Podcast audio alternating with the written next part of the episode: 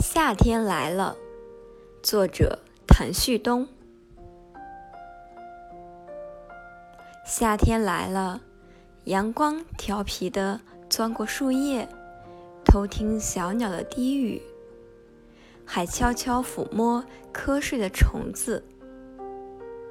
风不再那么淘气，不在草地上疯跑，不和阳光捉迷藏。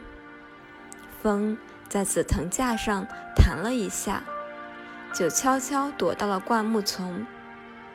突然，一只彩蝶飞来，它吸引了所有好奇的目光。